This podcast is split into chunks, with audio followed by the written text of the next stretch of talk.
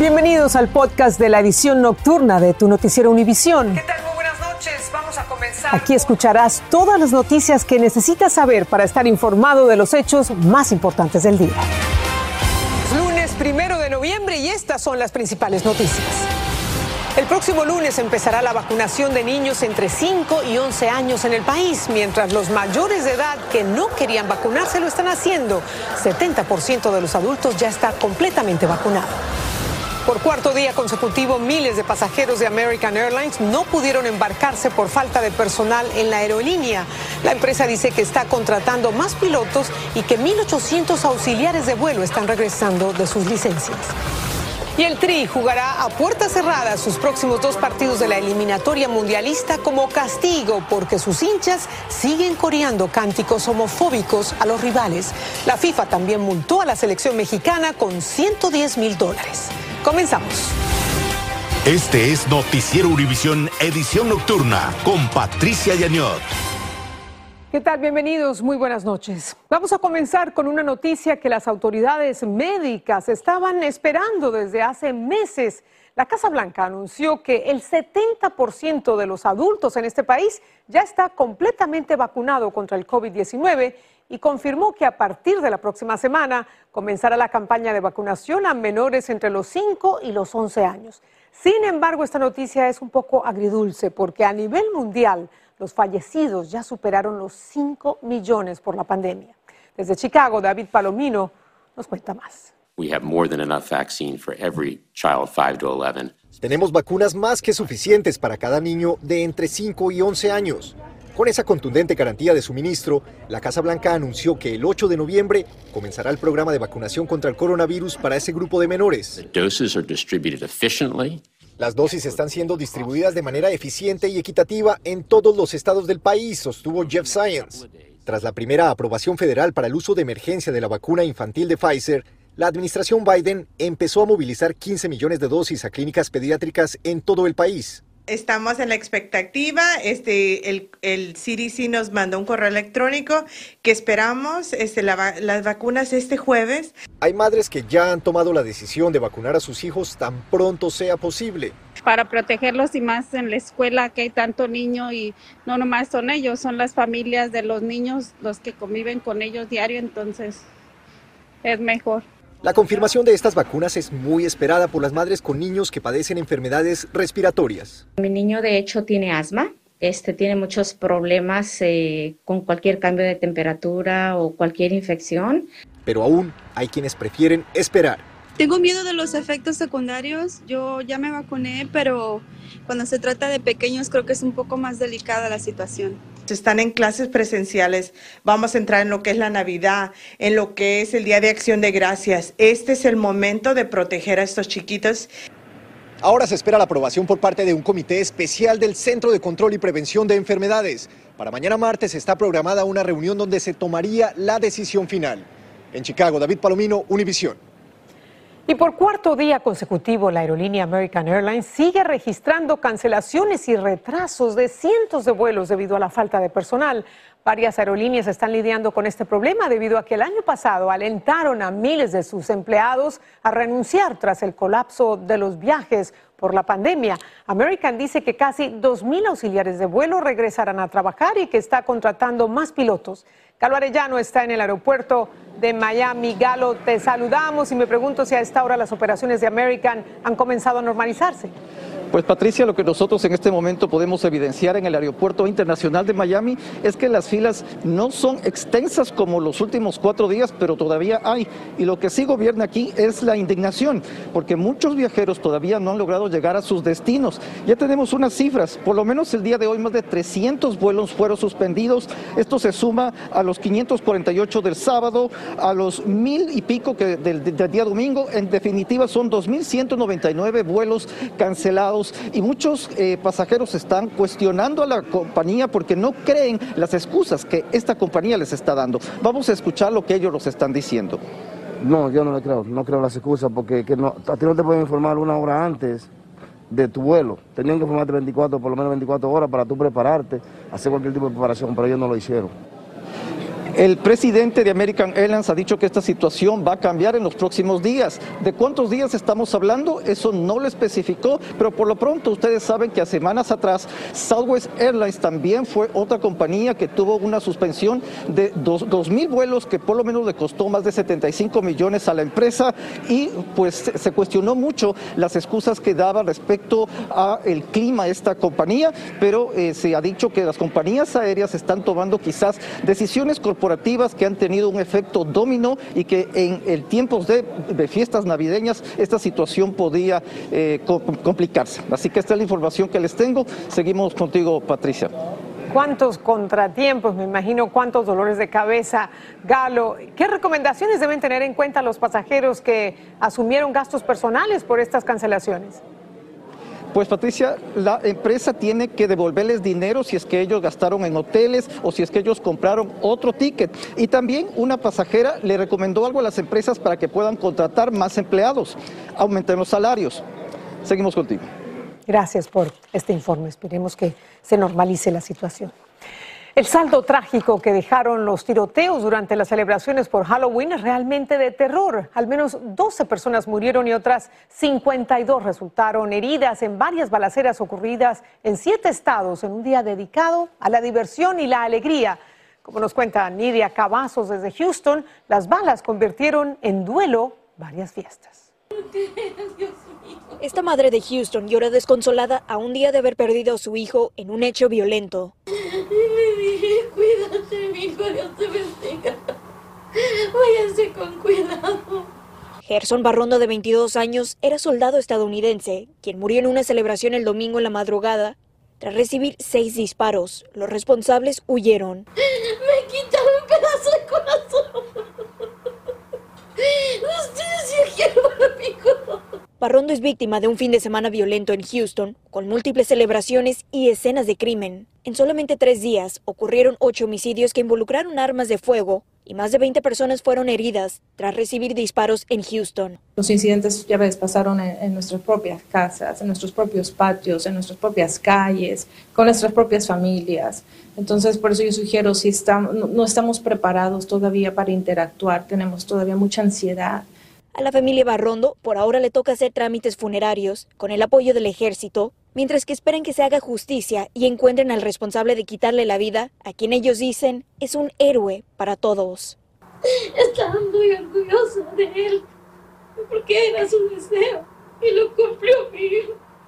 No solamente los homicidios han incrementado para la ciudad de Houston en el 2021, sino que también ha sido notorio el aumento para los casos de violencia familiar, por lo que ambos delitos han requerido que autoridades trabajen más horas para poder patrullar las calles y poder acudir a estas escenas. En Houston, Texas, Nidia Cavazos, Univisión. ¿Cómo consolar a esas familias? La Corte Suprema de Justicia escuchó los argumentos sobre la ley de Texas que bloquea la mayoría de los abortos. Afuera, manifestaciones a favor y en contra de la legislación se hacían sentir. El Departamento de Justicia dijo a los jueces que dicha ley amenaza los derechos constitucionales de millones de mujeres. En la audiencia, la mayoría de los jueces cuestionaron los argumentos de Texas.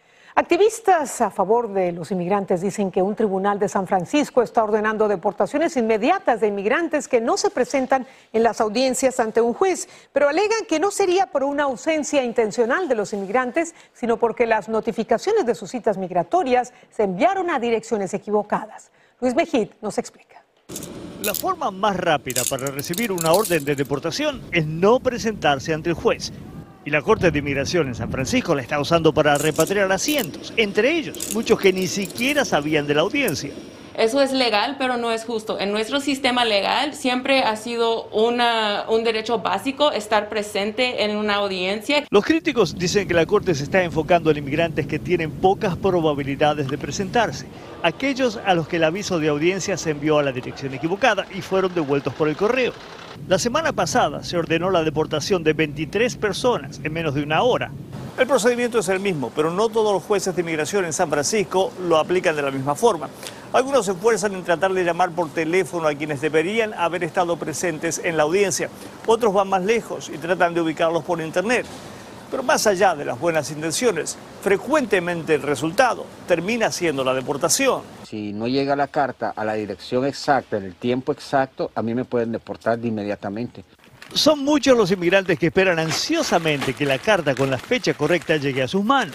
Se ha comunicado con el sistema automático. Por las dudas, el gobierno tiene también un número gratuito que le puede dar la misma información.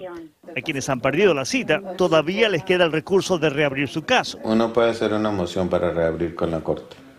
Lo más pronto posible es lo mejor, ¿no? Por ejemplo, la gente que lo hace en los primeros 30 días, casi siempre se los otorgan. Eso sí, es preferible no hacerlo solo. Lo mejor es tener un buen abogado. En San Francisco, Luis Mejid, Univisión. Vamos a México, donde las tensiones empiezan a surgir en la caravana de migrantes a medida que el cansancio parece agotar la paciencia de sus integrantes. Hoy avanzaron otro tramo en México, pero en el camino se registraron peleas que dejaron un muerto y un detenido. Y como si fuera poco, también se registró un brote de dengue. Iván Macías nos cuenta lo que está sucediendo con la caravana.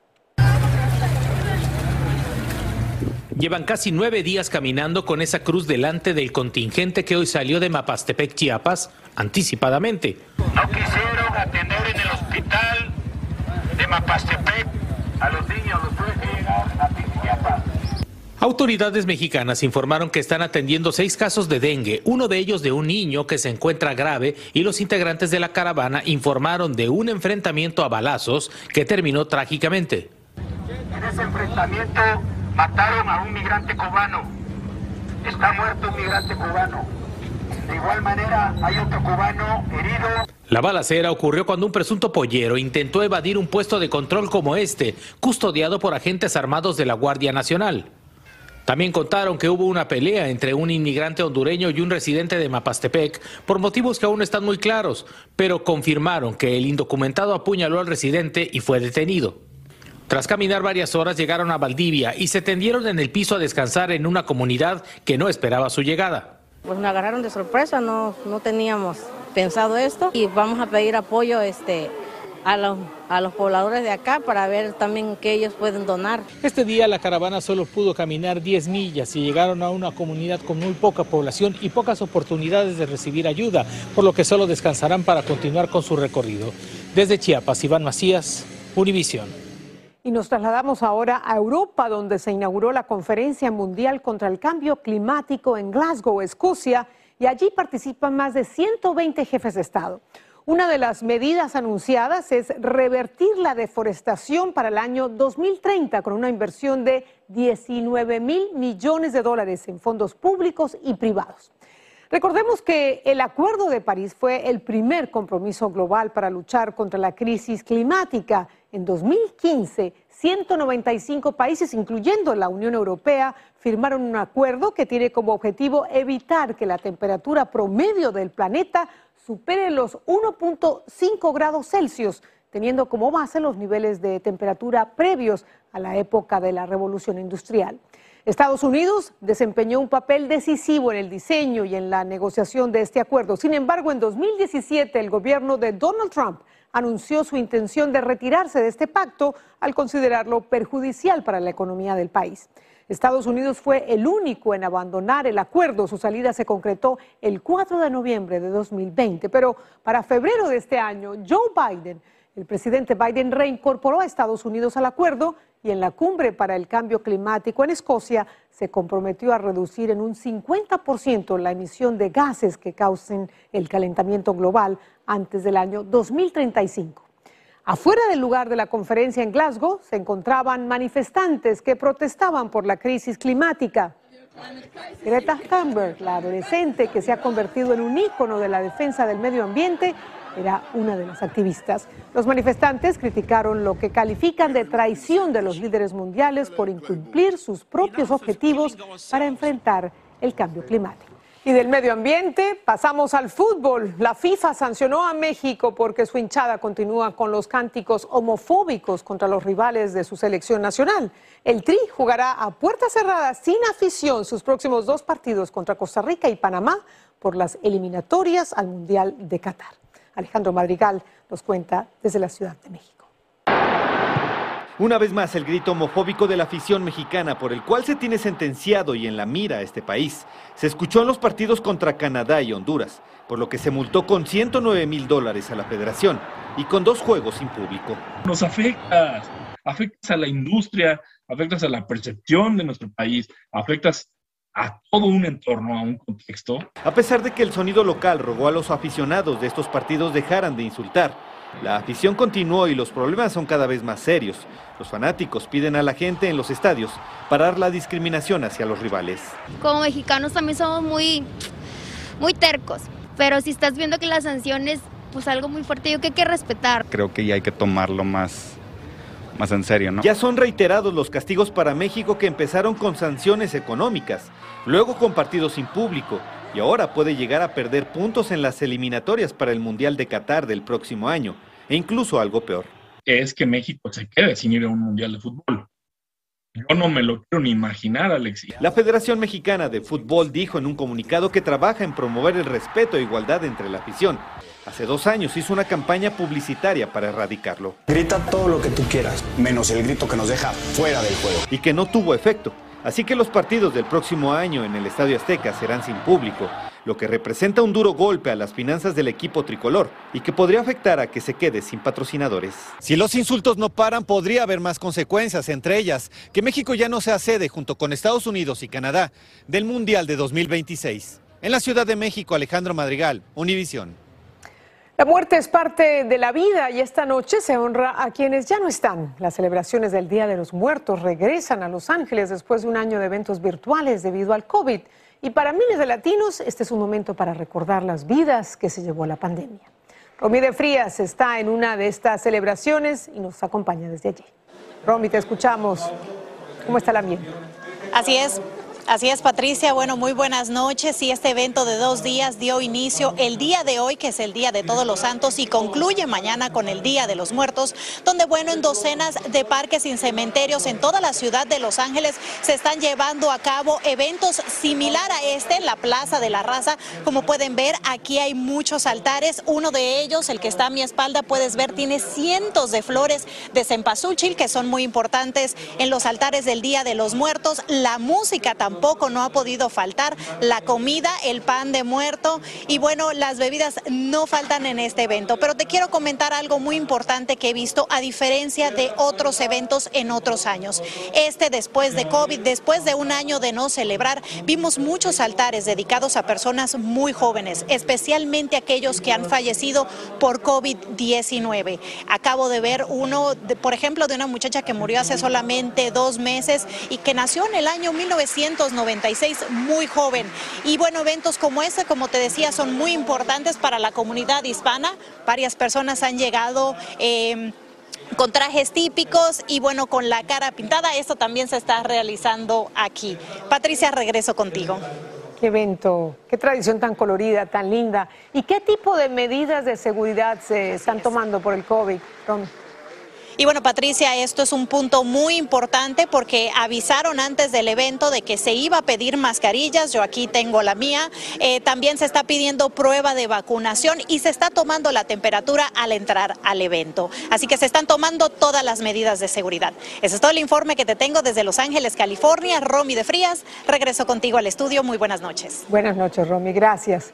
Vamos a la pausa al volver. Las autoridades en Costa Rica sospecharon de un contenedor con pisos de cerámica y se llevaron esta sorpresa. Estás escuchando el podcast de tu noticiero Univisión. Gracias por escuchar. La policía de Costa Rica informó de la incautación de más de 2.500 paquetes que continúan contenían unas dos toneladas y media de cocaína. La droga estaba camuflada en un contenedor con piso de cerámica como carga legal que fue ubicado en un muelle de la ciudad costera de Limón. Según las autoridades, el destino de la droga era Europa. De nuevo la pausa. Una comunidad en Guatemala celebra el Día de los Muertos por los cielos. Las imágenes al regreso. Estás escuchando el podcast de tu noticiero Univisión. Gracias por escuchar. Y al igual que muchas comunidades mexicanas, Santiago Zacatepeques en Guatemala conmemoró su tradicional celebración del Día de Muertos y lo hizo por todo lo alto con cometas gigantes. A las colas de las cometas de papel, los residentes atan los mensajes que quieren transmitir a sus muertos. La tradición dice que los vientos guían a las cometas hasta el cielo, donde los leen sus familiares. Cuántas cosas que hubiéramos querido decirle a los que ya se fueron. Bellísima esa tradición. Que las cometas ni se diga. Gracias, muy buenas noches, que descansen. Volvemos mañana.